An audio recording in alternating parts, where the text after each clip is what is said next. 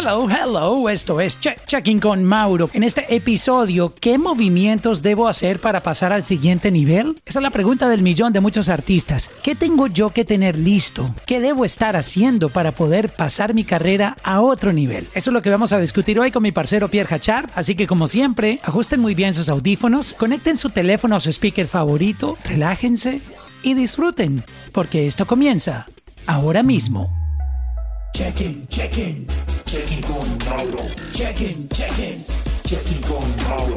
Check-in, check-in, check-in con Mauro. Check-in, check-in, check-in con Mauro. Mauro, ¿cómo estás? ¿Qué es la que hay, mi parcero? Todo bien. ¿Qué movimientos debo hacer para estar en el siguiente, para pasar al siguiente nivel? Esto es buena charla porque yo, mucho de lo que yo hablo en las redes sociales, Mauro, es eh, self-improvement. No sé cómo se dice eso en español, eh, eh, para... eh, how do you say self-improvement? Es como autosuperación, este, mejoramiento. Es un negocio donde tienes que mm, eh, trabajar en ti mucho para, para progresar. Y, y siempre digo, si no trabajas en ti, a la final tú eres tu mejor amigo o tu mejor enemigo. Y parte de llegar al próximo nivel es, eh, es entender que tienes que trabajar e invertir en ti primero para poder superarte en este negocio.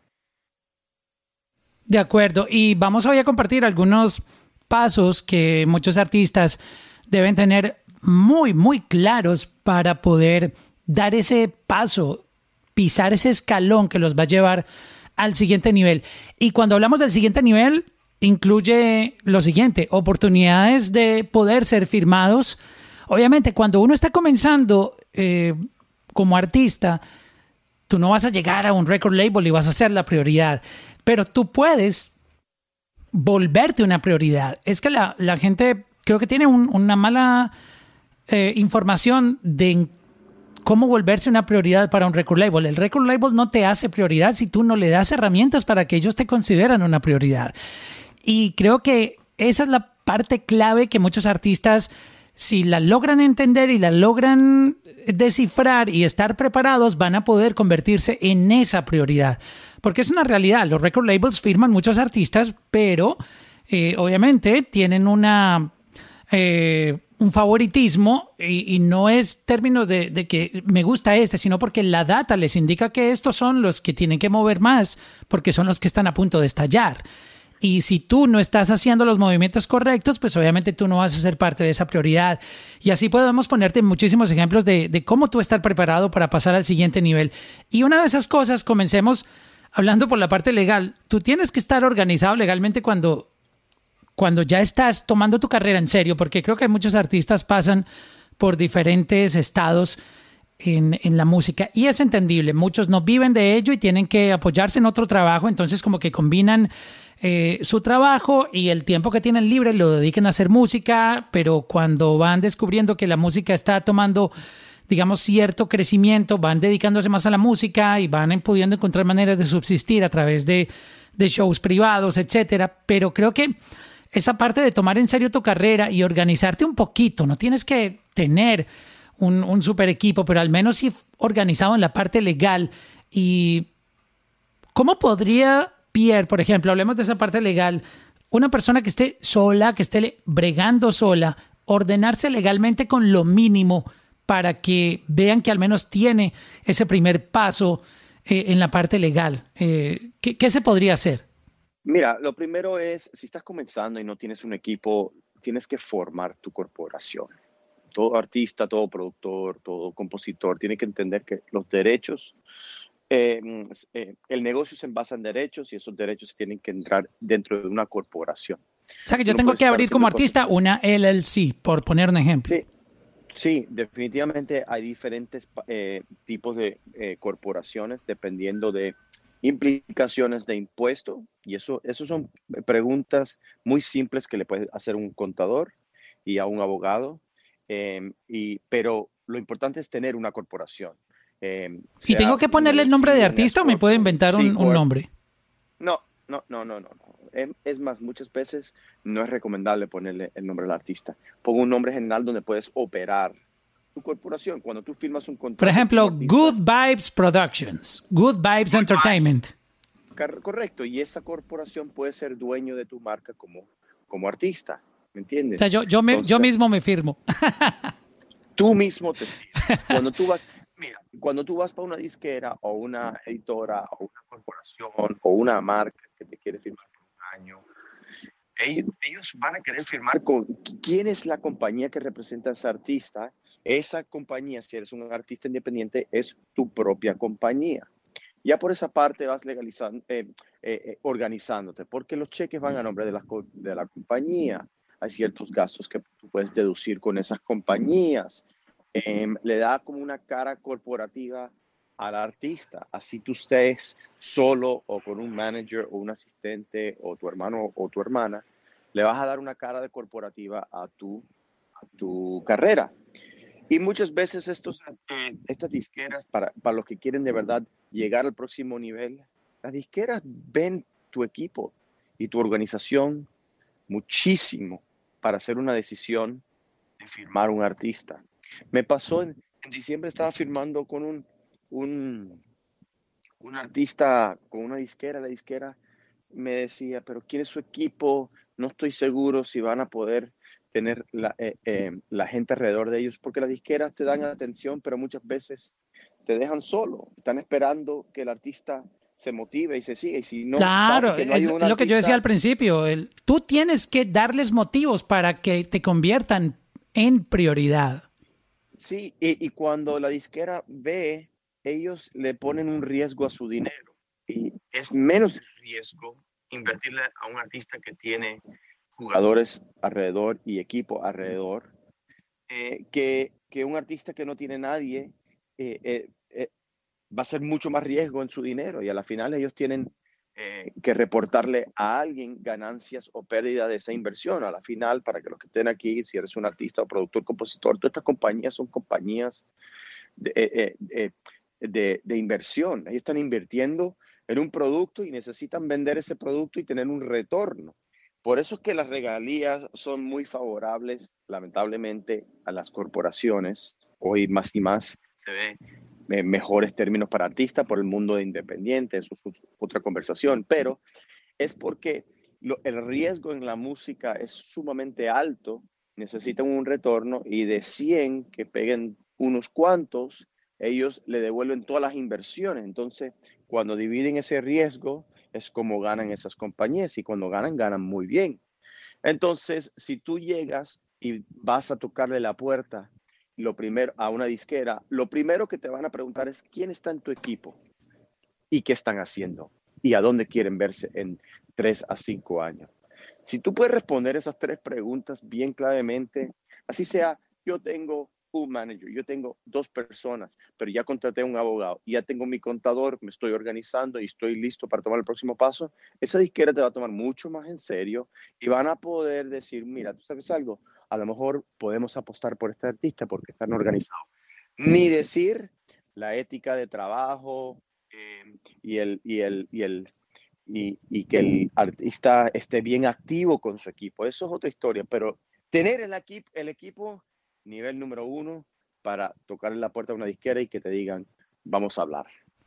Pero lo de la LLC es muy importante que lo tengan en cuenta, tener, tener su corporación, su, su que tener una compañía. corporación. Es más, cuando el artista está en crecimiento, se le registran dos y tres compañías. Una para sus composiciones y no se mezcla con su carrera como grabaciones. Eh, los live, eh, eh, los shows se meten en otra corporación. Eso es para limitar la liabilidad del artista. Claro, Si porque quiera, si el tienes un problema se- con los conciertos, te van a van a ponerte la demanda, esa es la compañía de tu, que tú tienes de tus conciertos, no, no a tu nombre ni a tu LLC de artista. Correcto, entonces si yo soy artista, no sé, yo me llamo eh, El Mauro, ¿ok?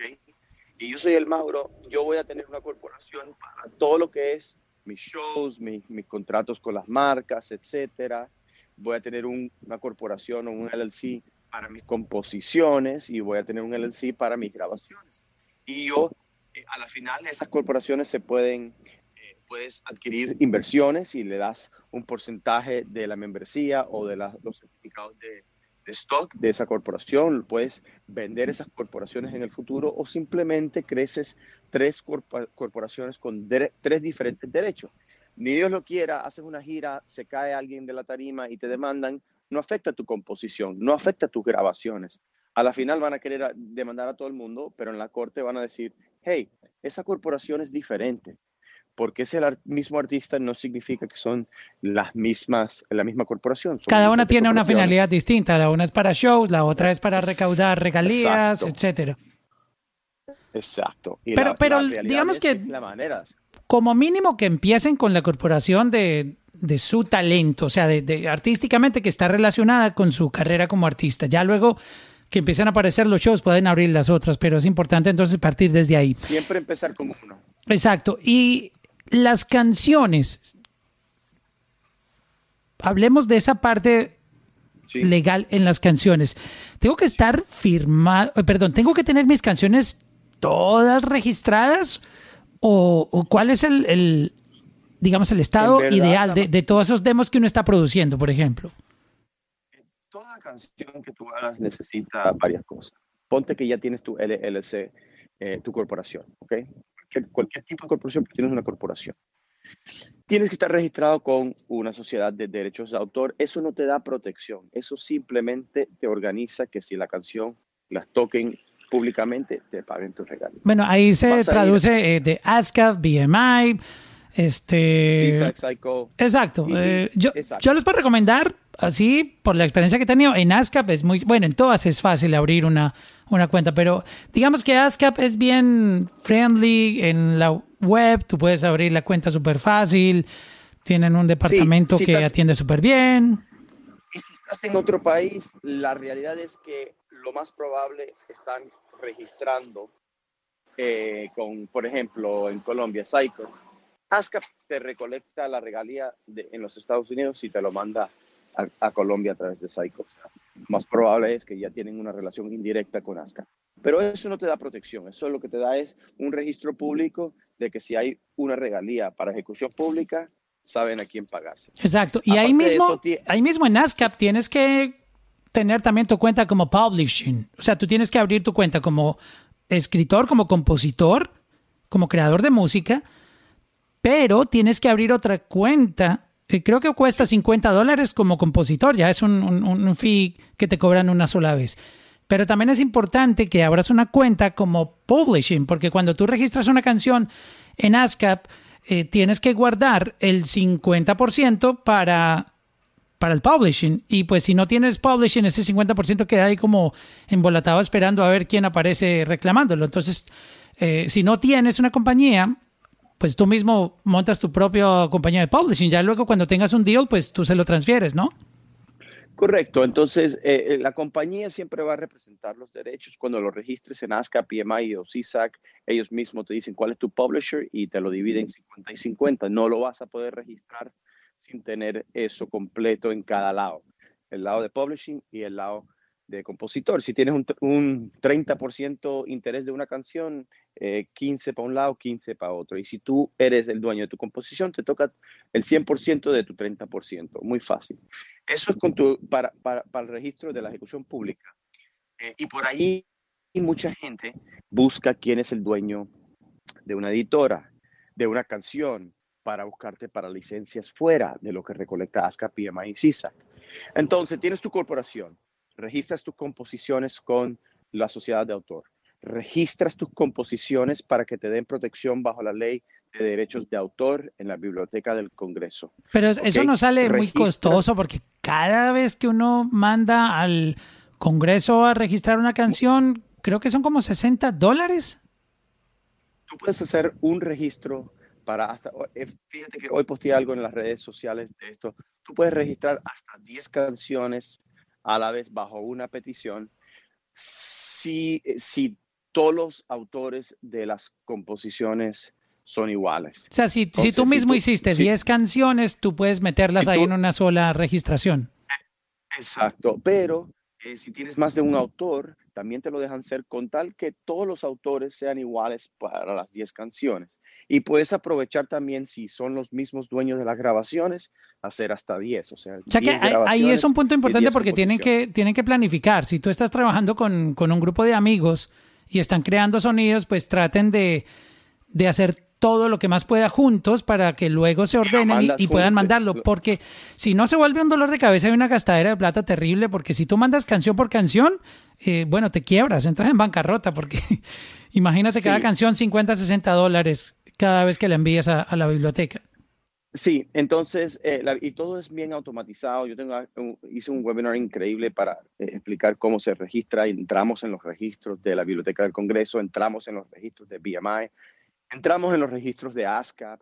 Les enseñé exactamente cómo hacen una registración de una canción, cómo mandan eh, eh, para protección bajo la ley en la Biblioteca del Congreso, los, los diferentes tipos de registros, si estás protegiendo la grabación o la composición, cómo te puedes ahorrar dinero cuando las canciones son inéditas, tienen los mismos autores, puedes mandarlos y ahorrarte un dinero. Estás hablando que te puedes ahorrar 500, qui- 500 dólares, más de 500 dólares si vas a hacer 10 canciones a la vez en vez de una por una. Entonces, si te organizas eh, desde un principio con tu corporación, registrando con la sociedad de, de autor, todas las semanas que tengas ya canciones completadas con los spreadsheets firmados, mandando a la biblioteca del Congreso. Y ellos te de, te- de vuelta te envían un, un- un- como un título, lo más de bonito, sí. un, un papel muy bonito.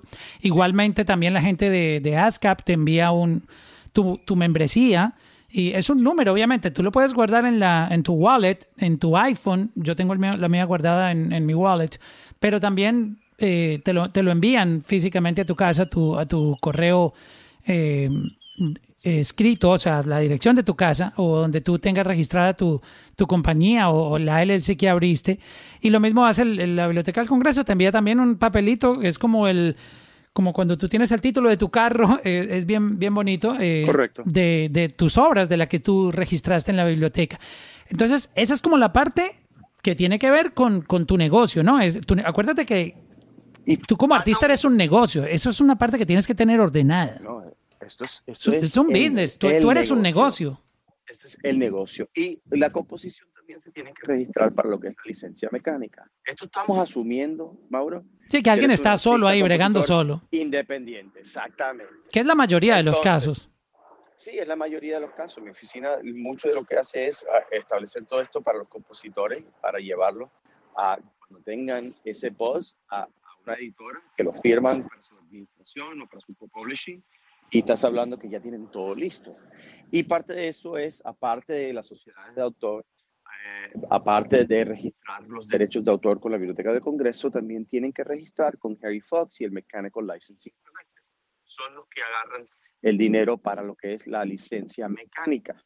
Cada vez que una persona graba su can- una canción, lo monta en Spotify, le pagan un streaming al compositor a través del Mechanical Licensing Collective. Si van a bajar la canción, eh, el- en el download también le pagan una licencia mecánica a través de Harry Fox. Y ahí tú vas a monetizar todas las personas que graben y comercialicen tu composición en lo que se llama la- los derechos de reproducción. Tenemos el derecho de la ejecución pública, que te lo colecta, recolecta las sociedades de autor, pero tu derecho de reproducción, de que reproduzcan tu composición, también es per- eso es permitido por la ley, simplemente tienen que pagarle una regalía eh, para subir esas composiciones con grabaciones en Spotify, en Apple, en Deezer, en Pandora, y eso todo lo recolecta el Mechanical Licensing Collective para el streaming. Si tú no tienes tu composición registrada ahí a través de tu corporación en esa colectiva, estás perdiendo dinero.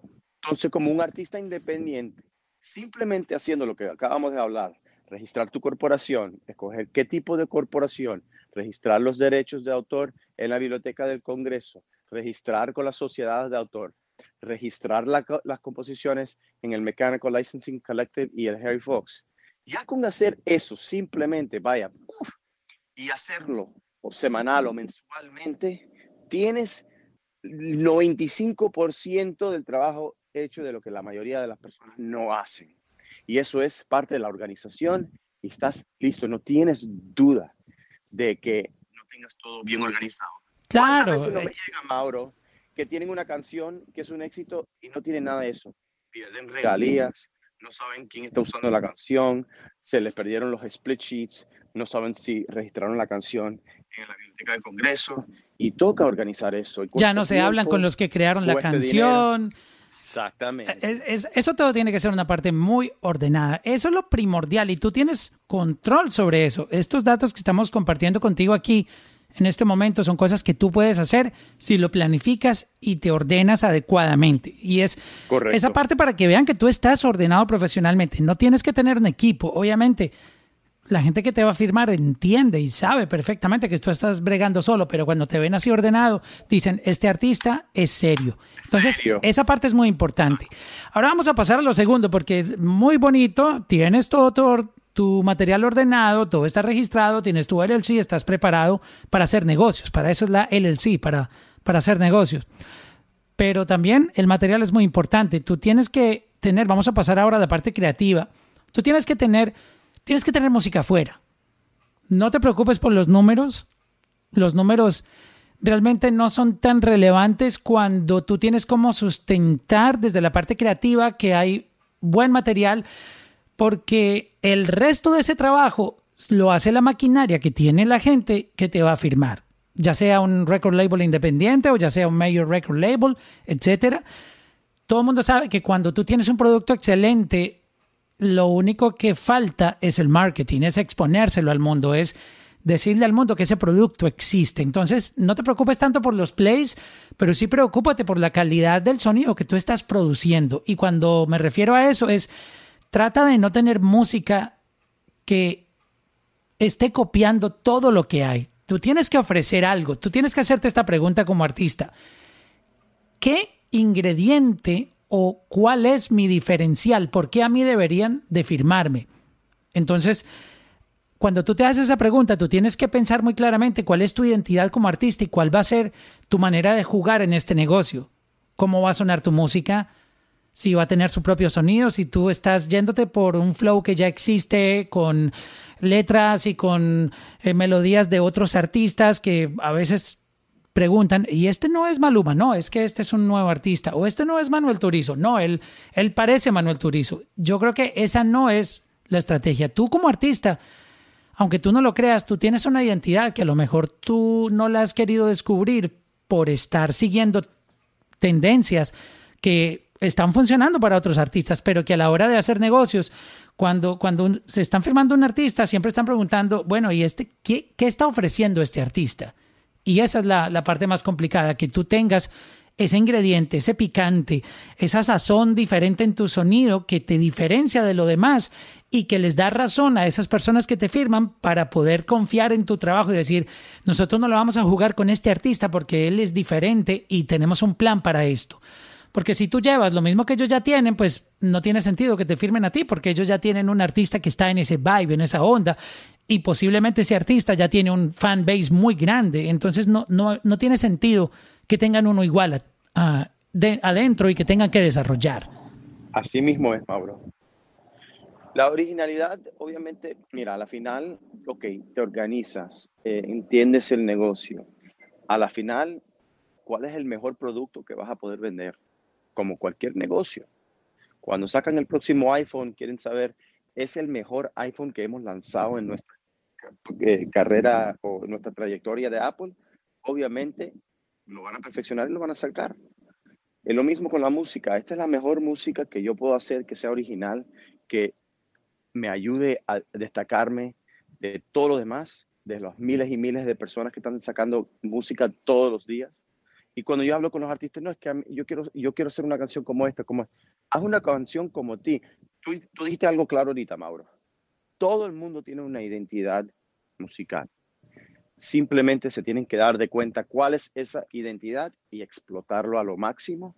Y ese es el 50% del trabajo. Lo demás es consistencia para que saquen un producto que refleje esa identidad. Porque si no, son uno más. Y uno más, o sea, lo importante es sacar música. Pero para llegarlo al próximo nivel, tiene que ser algo original, que de verdad la gente diga, uff, esto es algo diferente.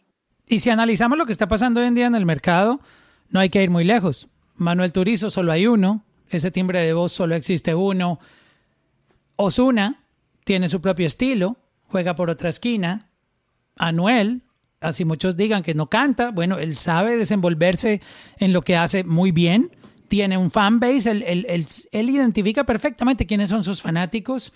Lo mismo Bad Bunny, lo mismo Maluma, lo mismo J Balvin. Si usted miran, cada uno es completamente diferente, inclusive ni siquiera son competencia, aunque siendo competencia dentro de la industria, cada uno es muy diferente.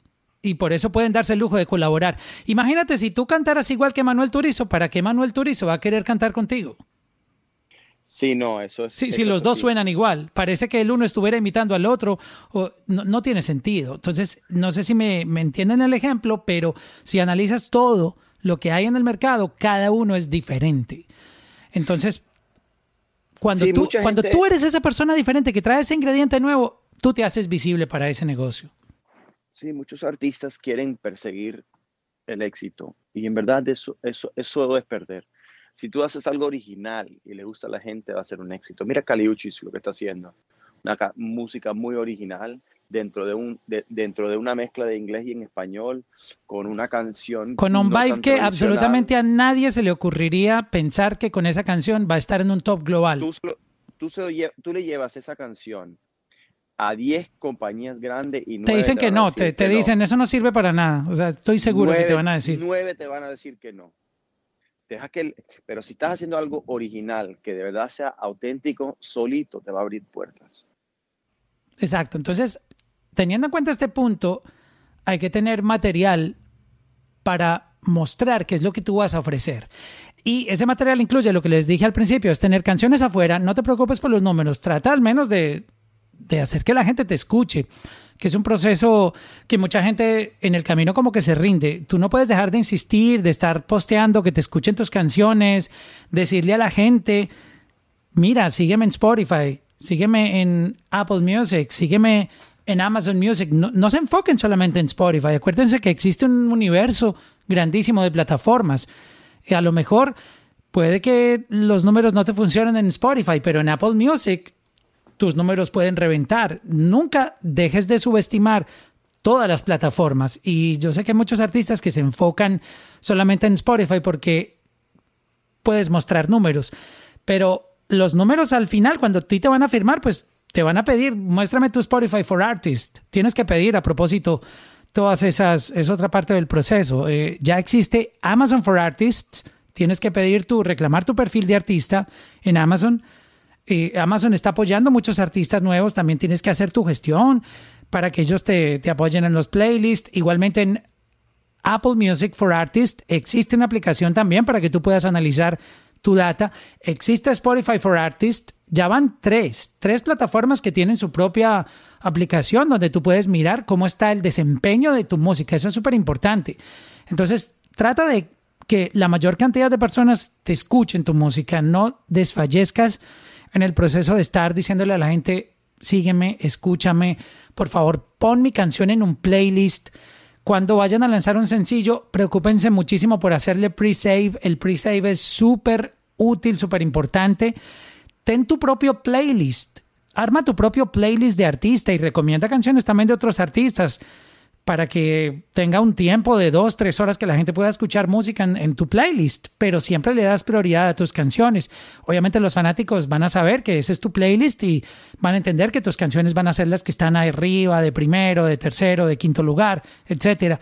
Pero tienes que montar tú también esa, esa maquinaria pequeñita de marketing eh, que te permite poner en Spotify for Artists, puedes poner un playlist en tu perfil y siempre estar moviendo tu música de alguna u otra manera. Utiliza Twitter, comunícate a través de Facebook, postea en IG Stories, cómprale aunque sea un dólar al día de marketing a, tus campañas para que la gente eh, de 10 mil o 20 mil personas que vean ese post que tú estás promocionando, cual, 50 o 60 que entren a convertirse tus fanáticos, eso ya es un valor agregado, un valor muy importante.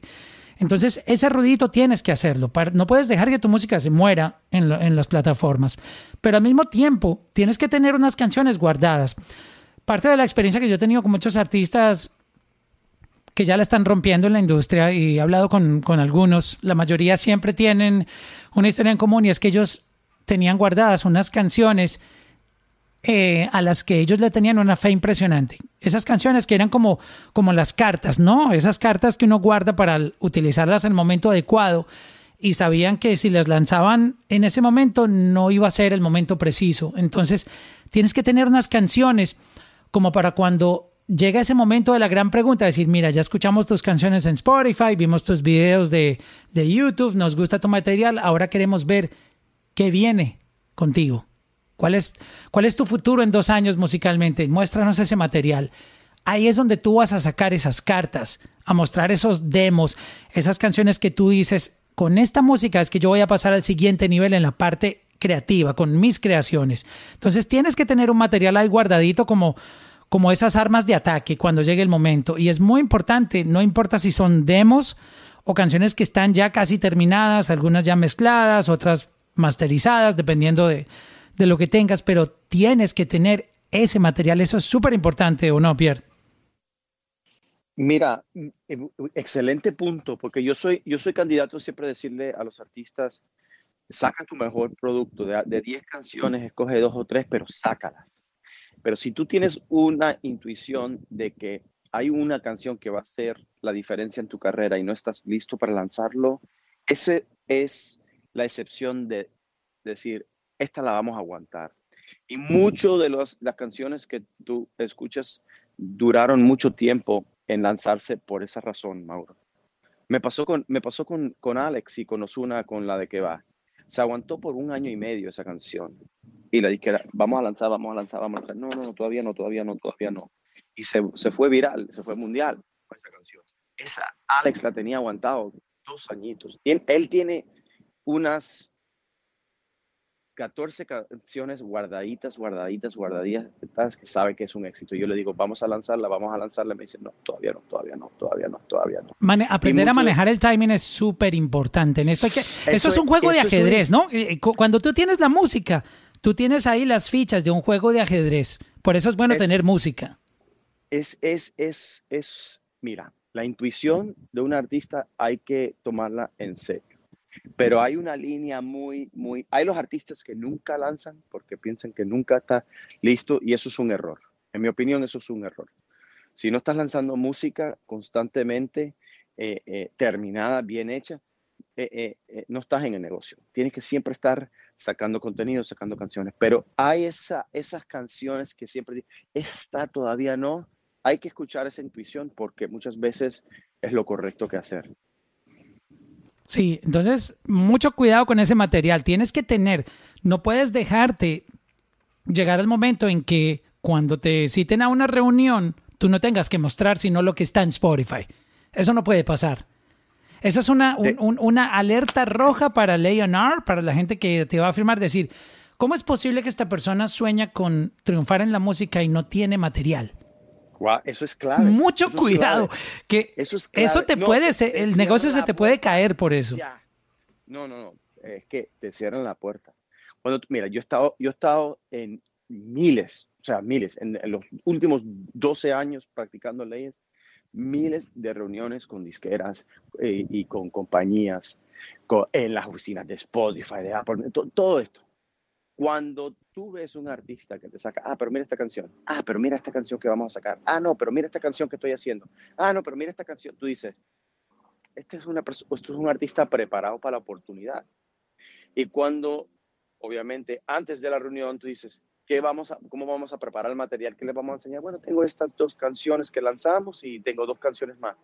No tomes la reunión, no estás listo para la reunión, vas a perder la oportunidad. Exacto, es, es mejor que digas que, que te den un tiempo. Es mejor que, si tú no tienes ese material, créeme que quedas muy bien y no te vas a cerrar la puerta si tú dices, mira, denme seis meses, que yo en este momento estoy trancado creativamente, pero tengo, tengo un material que voy a trabajar y en seis meses denme una cita, denme una cita en noviembre. si hablas ahora y te dices, vuelvo en noviembre con un material, quedas mejor, pero no digas que estás listo y cuando te pidan la música no, no tengas nada que mostrar. Correcto, correcto. Sí, y, mucha atención. no importa si son demos, créeme que el, el entre más, así sean canciones de un minuto, 40 segundos, si está el coro, lo que tengas, muestra todo lo que tengas, porque el empieza a maquinar, decir, ok, este es el coro que yo necesitaba para esta colaboración y ya tengo este artista para que colabore con él. Esta otra, o sea, acuérdate que el después de que escucha eso, empieza a crear la estrategia musical para ti, basado en ese material que tú estás mostrando. Entonces, no tengas miedo de mostrar esos demos que son cortos, eh, canciones que todavía les falta letra, porque simplemente es un proceso que todo el mundo entiende que así funcionan las canciones. Pero tienes que mostrar material y obviamente tienes que tener esas canciones que te hemos comentado que son esas canciones a las que tú le tienes la fe y que dices, esta es la canción que a mí me va a poner a otro nivel cuando sea el momento. Acuérdate que todo esto son, son momentos y muchas veces las canciones que se lanzan en el momento que no es adecuado se desperdician y esa oportunidad no se vuelve a tener muy fácilmente. Entonces, en esa parte del material, mucha, mucha creación no pares de crear así tú no sientas que formas parte de la industria, sientas que todavía no te creen en tu talento, que la gente todavía no te toma en serio, no pares de crear, no pares de componer, no pares de estar creando demos, no pares de ir al estudio cada vez que puedas. Si tienes cómo hacer un setup en tu casa, un micrófono, tu computadora y grabar todos los días, así sea una hora, trata de, de separar un tiempo específico para tú crear, para ser artista, para poder mantener ese entrenamiento. Y eso lo he dicho varias veces, los artistas son como los futbolistas. Tú nunca ves a Cristiano Ronaldo parar de entrenar. Tú nunca ves a Leonel Messi parar de entrenar. Ellos con todos los títulos que tienen, todas las copas que se han ganado, multimillonarios, tienen salarios astronómicos no tienen que trabajar ya por el resto de, sus vidas, pueden tener 50 vidas más y tienen dinero para vivir, pero aún así ellos todos los días están en la cancha entrenando, porque en el momento que ellos dejen de entrenar, pues ya, ya no van a dar el rendimiento y un artista no puede dejar de crear, porque cuando tú acostumbras tu cerebro a que ya no creas, no tienes ideas, no estás innovando, pues obviamente cuando llegue el momento de crear, tú ya vas a perder ese, ese flow, ¿no? Ya, eh, es muy importante no parar de crear. Eh, eh, la magia de todo esto es trabajar, trabajar, trabajar y trabajar inteligentemente. Y, y, en verdad, muchos, muchos artistas no entienden que hay cosas básicas que deben de hacer para que entren en esa rutina. Y, esto, es, esto es un maratón, no es, un, no es un, una carrera de corto plazo. Todo artista necesita organizarse, ya lo hablamos. Tiene que crear rutinas que le lleven a metas cortas y metas largas. Estar en el estudio tres veces a la semana es una rutina. Sacar 10 canciones al mes es una meta. Ya con esas dos canciones, esas dos cosas, un artista se puede organizar para el éxito. Y es como y más trabajas y más eres responsable en esas en llegar a esas rutinas y lograr esas metas, más vas a progresar. Y la realidad es que algo tan simple como lo que acabo de decir es la base del éxito de cualquier artista. Porque rápido el éxito lleva, llega. Y si no tienes lo que acabo de decir, rápido se te va si esa oportunidad te toca la puerta. Tú puedes ser millonario con, tus creaciones y a diferencia de, de la gente que hace dinero invirtiendo, que tiene que tener cash o un préstamo para comprar una propiedad y ganarle dinero a esa propiedad, y a la inversión, tú como artista puedes volver tu creación en dinero cuando tú tienes muchas ideas en, en tu disco duro ya grabadas. Esa es, tu, esa es tu cuenta de ahorros, ¿no? Esas canciones son tu futuro económico. Entonces, por eso no puedes parar. Esa es tu inversión. Y lo bueno es que no estás invirtiendo, entre comillas, dinero puede que muchas veces tengas que pagar un estudio para grabar, pero hoy en día, si tú te pones juicioso, y, esto es parte también de, este, de este nuevo modelo de trabajo que hay hoy en día, la pandemia despertó muchísimas cosas y alertó a muchos artistas que estaban acostumbrados a, a, que los grabaran, llegar al estudio y tener un ingeniero de sonido, etcétera. En la pandemia, como todo el mundo estuvo trancado en la casa, muchos artistas se bloquearon creativamente porque no tenían quien los grabara. Y como no tienen ni idea cómo conectar un micrófono, cómo hacer una grabación en la computadora, tuvieron problemas bien delicados y los A&R de muchos record labels, de mayor record labels, estuvieron con dolores de cabeza porque ellos, los artistas querían crear, pero no había quien los grabara. Y entonces ellos tenían que enviarles un micrófono y no entendían cómo conectarlo. Entonces también es muy importante que trates de desarrollar esos skills para que tú mismo puedas grabarte en tu casa y empezar a producir esos demos. E, ese, tener ese control. Entre más tú tengas el control de la parte creativa, que tú simplemente con oprimir un botón ya estás grabándote, ya tienes tu micrófono conectado a la computadora, tienes tu tarjeta de sonido, vas adquiriendo todos los accesorios que necesitas, tu, tu workflow va a ir aumentando y tu creatividad va a ir poniéndose mucho más activa porque ya tienes esa, esa, esa, oficina o ese rinconcito en tu casa donde tú empiezas a crear. Es muy importante tener eso. Creo que con, con, con esta parte hemos dado lo esencial de cómo estar preparado. Créeme que el, el, resto lo va a hacer la gente que te firme. Porque ya esta es la, la parte primordial, el primer impulso que tú necesitas. Y obviamente es muy importante que tú siempre estés comunicándote haciendo engagement con los poquitos o muchos fans que puedas tener. No puedes dejar de, de estar comunicándote con ellos para que ellos vean tu proceso. También es muy importante que tú cuentes qué está pasando con tu vida. Porque hay mucha gente que siente que solamente debe hablar cuando su carrera empiece a trabajar de manera profesional y no es cierto, los, los, fanáticos también les gusta saber el proceso y se van a enamorar de tu historia, entonces es muy importante también comunicarle a tus fanáticos cómo está tu carrera, qué estás haciendo en ese momento, que ellos vean también contigo el progreso de cómo tus cosas van mejorando. Así es, Mauro. O sea, you, you said it, you said it better than I could explain it. Vamos a tomar un par de preguntas, este, para interactuar un poco con la audiencia que tenemos el día de hoy. Este, levanten la mano los que quieran. Bueno, por aquí tenemos dos personas que ya habían pedido la, la palabra. Jay Sánchez, ¿cómo estás? Jay, ¿estás ahí? Sí, Mauro. Saludos, ¿cómo están? Buenas noches. Dímelo, ¿todo bien? Buenas noches, Jay. Hey, Pierre, saludos. Um, Pierre, te quería hacer una pregunta sobre. Uh, pues yo estoy, estoy trabajando, he estado trabajando estos últimos meses para este tema Uh, tengo un equipo con de compositores con los que trabajo, productores, pero esta parte de, de lo que es you know, el LLC y, you know, y protegerse con you know, registrarse los, los splits y todo esto uh, se, ve, se ve un poquito complicado. Yo hablé antes con un, con un attorney que me dio un feedback y me dijo, papi, te recomendaría que hagas todo eso antes de soltar nada porque después va a ser un dolor de cabeza. ¿Cuánto más o menos un número más o menos cercano costaría hacer todo eso uh, para más o menos tener una idea de lo que se va a invertir.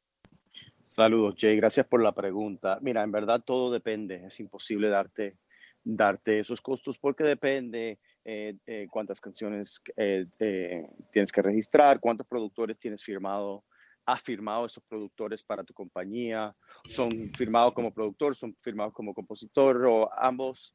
O sea, eh, hay muchos niveles de organización para lo que creo que tú estás haciendo ahorita. ¿A dónde tú radicas? ¿En, en qué parte de, del mundo vives? Estoy en Nueva York. Tú estás en Nueva York. Eh, mira, pásame un DM, ¿ok? Y, y, te comunico con alguien en mi equipo y te puede a lo mejor asistir y darte una idea de lo que vas a necesitar antes de decirte cuánto es que cobraría.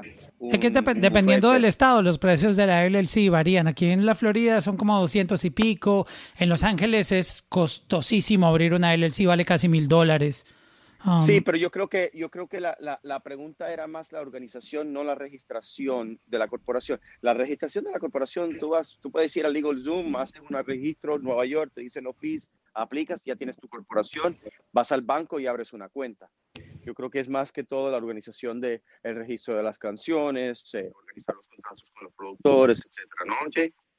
Sí, eso es lo que es un poco complicado porque la mayoría de los temas, uh, pues los empiezo yo, a, a, los versos, los coros, pero me gusta colaborar, me gusta trabajar en equipo, me gusta, uh, entonces normalmente la mayoría de mis temas tienen como dos compositores. Pero no le tienes splits, tú nunca has hecho splits con ellos o has dejado eso por escrito. No, una, una, una de las chamacas con la que estoy trabajando los últimos temas, son como cuatro temas que hemos trabajado, ella ni sabe, tiene 19 años, ni sabe lo que oh, son wow. splits. Entonces, ahí, ahí, tienes un trabajo bien, bien largo por hacer.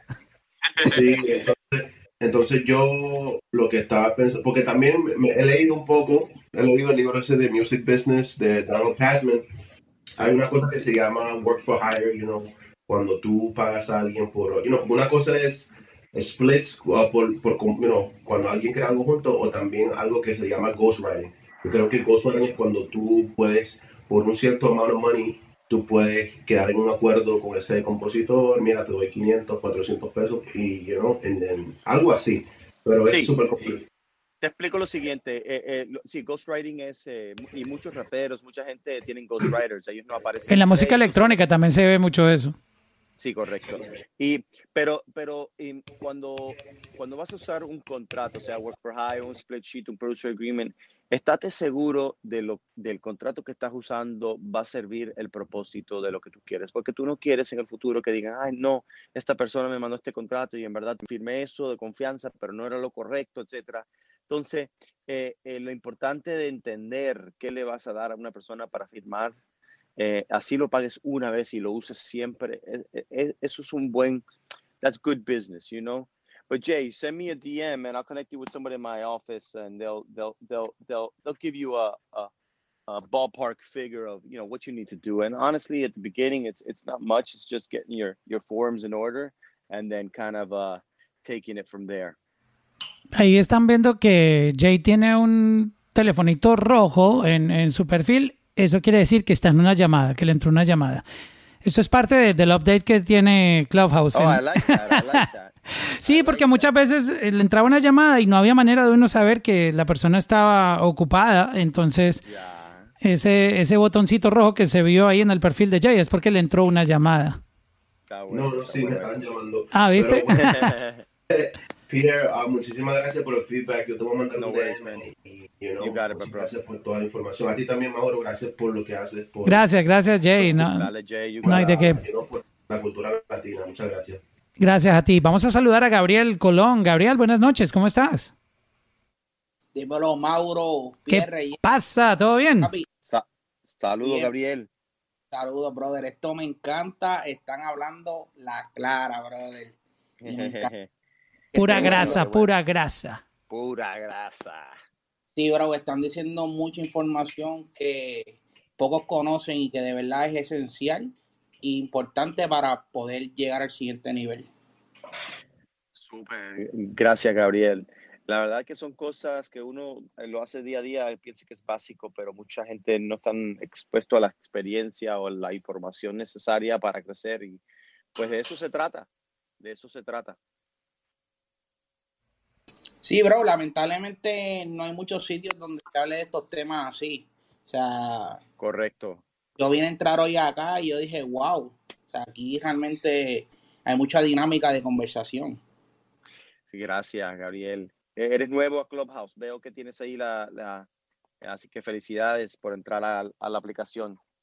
Vas a aprender mucho de muchas personas y o- ojalá compartas también tus conocimientos. Veo aquí que tú haces eh, marketing, social media marketing. Cuéntame un poco. Sí, bro, este, hoy es mi debut en Clubhouse. Y está bueno, está bueno. Por aquí, Nada, por yo- aquí te inauguramos, ya, ya te inauguramos. Yo le hago campaña a los artistas de, de YouTube, de Spotify. Eh, básicamente me, me dedico a eso, a trabajar los temas. Su- Chévere. Súper, súper. Qué bueno, Gabriel. Gracias Bueno, por estar por aquí. compartir.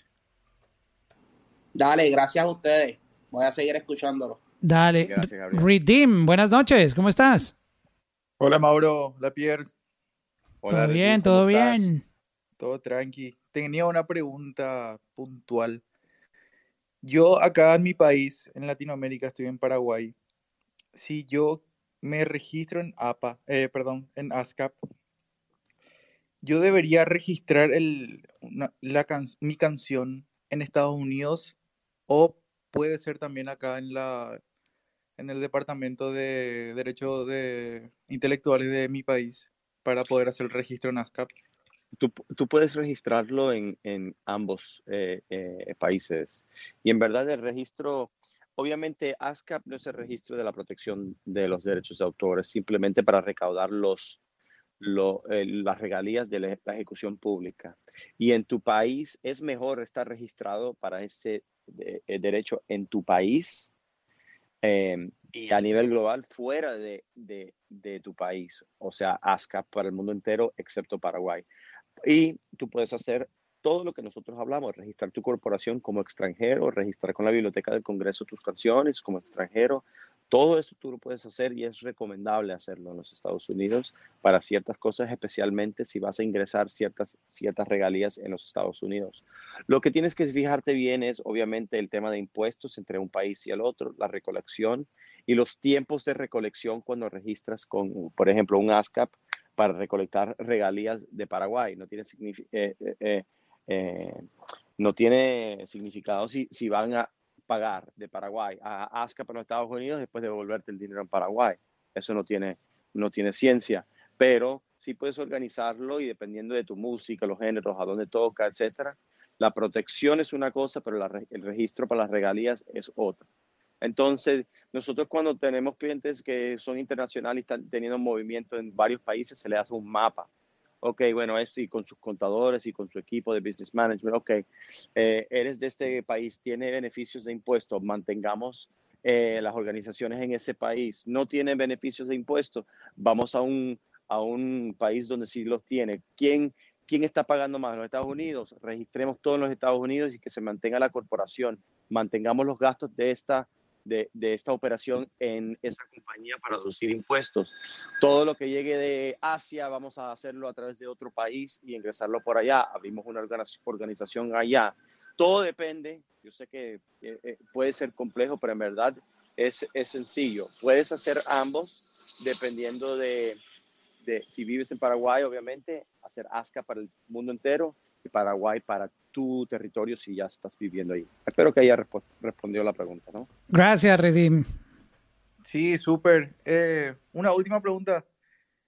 Cuando bueno, no, uno no puede estar registrado en dos entidades de gestión, ¿verdad? O sea, acá es APA, el, sería el relativo de... Sí, sí puedes estar, necesi sí, sí puedes estar, necesitas una, lo que llaman una carta de liberación de territorios. Entonces, para que no hayan conflictos, porque si no, si te lo van a bloquear y va a haber un conflicto no te van a pagar. Entonces tienes que ir a APA y te dice, decirle, mira, soy miembro aquí, aquí me quedo, pero para temas de fuera de los Estados Unidos, de, de, Paraguay, yo quiero recolectar las regalías en otro, de, en otro país. Y usualmente te dicen que sí, si te dicen que no, espera que termine el contrato porque eso tiene lo que se llama un rollover, rollover, automáticamente se renuevan. Y le dice, yo no voy a renovar, yo me voy para ASCAP, a menos que me des la carta de liberación, yo me quedo con tu país y te dicen que sí. Gracias, Pierre. Dale, Redeem, gracias por estar aquí. Y tenemos como último a Eric Gallo. Eric, ¿cómo estás? Pierre, Mauro, muchas gracias, muchas gracias por el tiempo. Saludos, Eric. Bien, ¿y tú? Bien, bien, gracias. Y gracias también a, a Redim, que yo tenía dos preguntas y ya se me contestó una con, con lo que preguntó él. Entonces, bien por ahí. Entonces, la segunda, la que yo tengo es, eh, Pierre, me estabas mencionando que había, es recomendable hacer tres corporations, una para los shows, los contratos, para toda la operación, y las otras dos mencionabas que era para las composiciones y las grabaciones. O sea, entiendo que son holdings. ¿Por qué ¿Por qué recomiendas hacer dos aquí? ¿Por qué no en una sola holding poner eh, todos los derechos? No es, un, no es un holding. No es un holding. No es un holding. No son holding. Los tres son operativos. Uno opera en grabaciones y firma activamente lo que es los derechos de eh, grabación, intérprete, firmar con las disqueras, recibir las regalías, grabar, pagar los estudios, operacional. Em, lo, lo, mismo para la composición y lo mismo para eh, obviamente, cuando tienes tres corporaciones tienes movimiento. claro, eso es para un artista que está generando conciertos, que tiene realmente negocios. Es, bueno que lo sepan. Eh, eh, en verdad, lo diferente es que un holding es simplemente una corporación que tiene abajo de él otras corporaciones que aguantan assets simplemente. Entonces, por ejemplo, yo puedo tener cinco editoras, una editora para música regional mexicana, otra editora para música popular, otra editora nada más para compositores urbanos, otro para música española y otro para música americana. Y esas cinco editoras son activos. Y todas esas editoras, el dueño de esa editora es una corporación holding que yo monto encima como un, paraguas donde ese tiene, aguanta cinco assets pasivos, donde no tiene que hacer nada operacional. Y ese es el holding. Pero en verdad en esta operación, y tú lo puedes hacer así, y puedes licenciar los trademarks de, y los assets del holding a otras personas. Eso es ya un poquito más complejo en el mapa de lo que se hace, pero buena pregunta. Esos tres no son, no son holdings de por sí. Puedes usar la palabra intercambiable, pero legalmente no es un holding, es un, son tres corporaciones operacionales diferentes. Gracias, Eric, por, por participar también aquí. Gracias.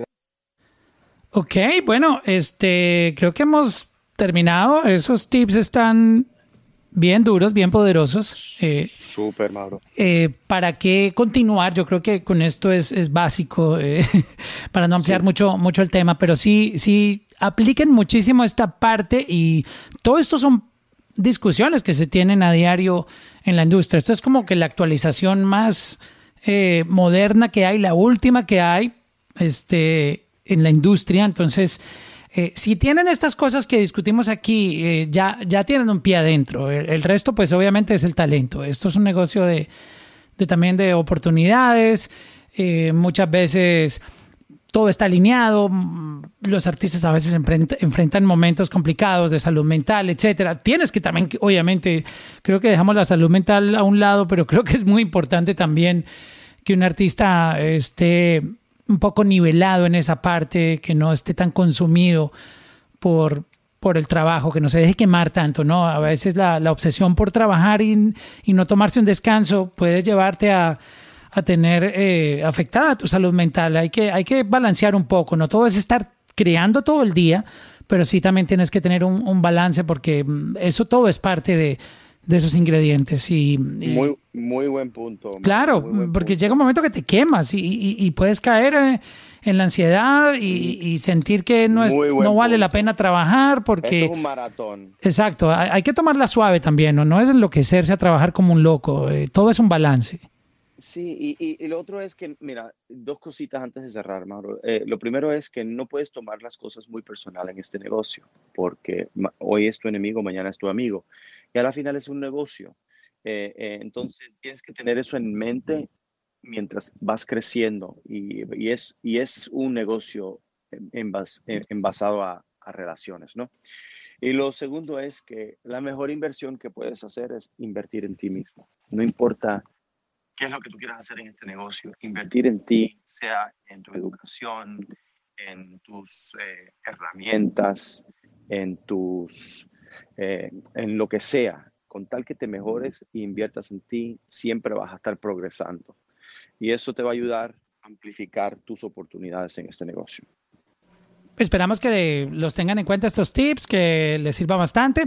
Eh, no olviden, por favor, la gente que está nueva por aquí, síganme aquí en, en Clubhouse, sigan también a, a, Pierre. El miércoles, mucha atención que voy a tener a Micro TDH y a Mike Towers en el primer evento súper exclusivo de Latino Gang aquí en Chaquín con Mauro. Vamos a tener el lanzamiento de su nueva canción que se llama El Tren, que sale a las 6 de la tarde el miércoles, pero la vamos a estar aquí sonando en exclusiva a las 5 y 30 con ellos dos. Eso va a estar duro. Súper, súper, súper. Pues nada, Mauro, gracias a todos por estar aquí y va a estar pendiente va a estar bueno, Mauro. Gracias, gracias Pierre por tu tiempo y nos escuchamos el próximo lunes con otro topic bien interesante. Este, y les tenemos también próximamente una noticia que les va a encantar, pero se las diremos en su debido momento, así que prepárense. Eh, nos escuchamos este el miércoles. Vamos a estar, ya saben, Mike Towers, Micro TDH aquí en un room súper exclusivo. Vamos a escuchar primero que en cualquier otra plataforma de streaming su nueva canción y vamos a hablar un poco con ellos. Que tengan una feliz noche. Bye bye. Bye bye. Check in, check in, check in con Mauro. Check in, check in, check in con Mauro. Check in, check in, check in con Mauro. Check in,